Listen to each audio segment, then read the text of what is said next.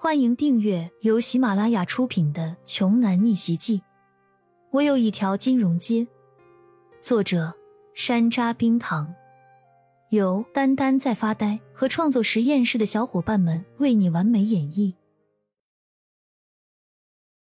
第三百一十四章，骄阳奔波忙碌了一天，终于有了空闲的时间。现在他可以专心研究之前在树林发生的事情了。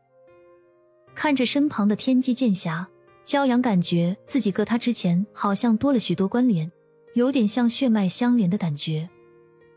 一个不切实际的想法悄然而生。骄阳退到房间的一个角落，伸出手掌，掌心对准天机剑侠，轻声喊道：“过来啊！”沙发上的天机剑侠的两侧突然打开，里面的九柄古剑像是孔雀开屏一样展开。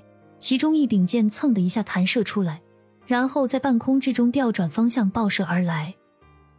骄阳一看头皮发麻，这要是被击中就丢死人了，连忙说：“停停停！”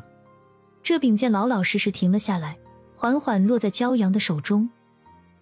骄阳发现这柄剑长三尺，剑身银白，寒光悠悠，剑柄上有“天问”二字，应该是这柄剑的名字。整体看来没有丝毫锈腐的痕迹，怎么会这样呢？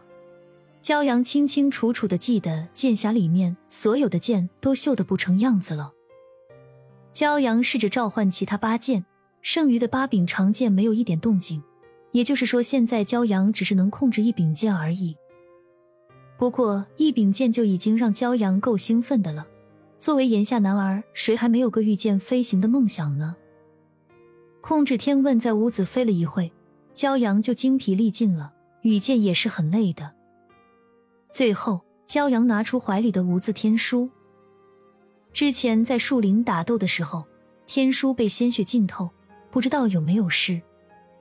当骄阳从怀里掏出来的时候，天书竟然没有一点血渍。翻开第一页，骄阳就傻了，无字天书的第一页竟然有字了。儿子，当你看到这段话的时候，恐怕已经接手金融街了吧？这，这是老爸的字。骄阳一阵激动。时隔多年，终于又见到老爸的亲笔字了。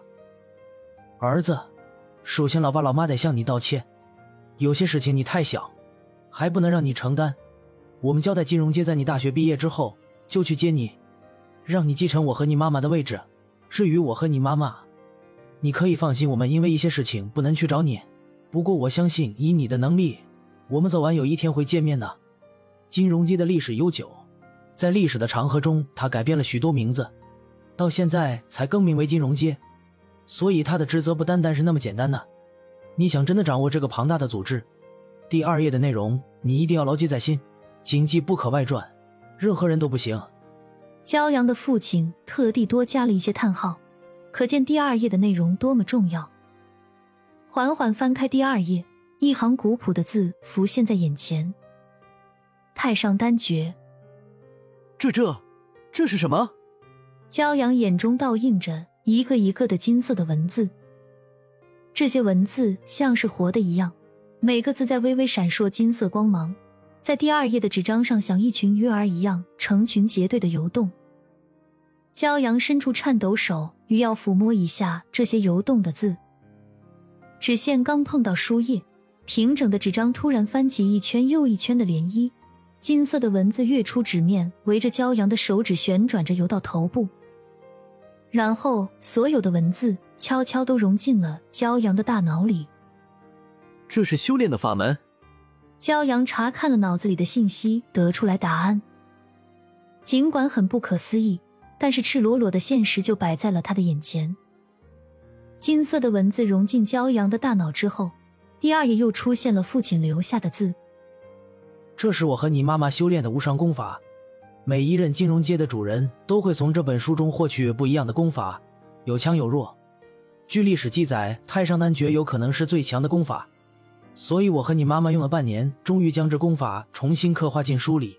希望你能好好修炼。”不是老爸老妈不相信你的人品只是为了保险。万一你自己弄到一个垃圾功法以后你可怎么办啊？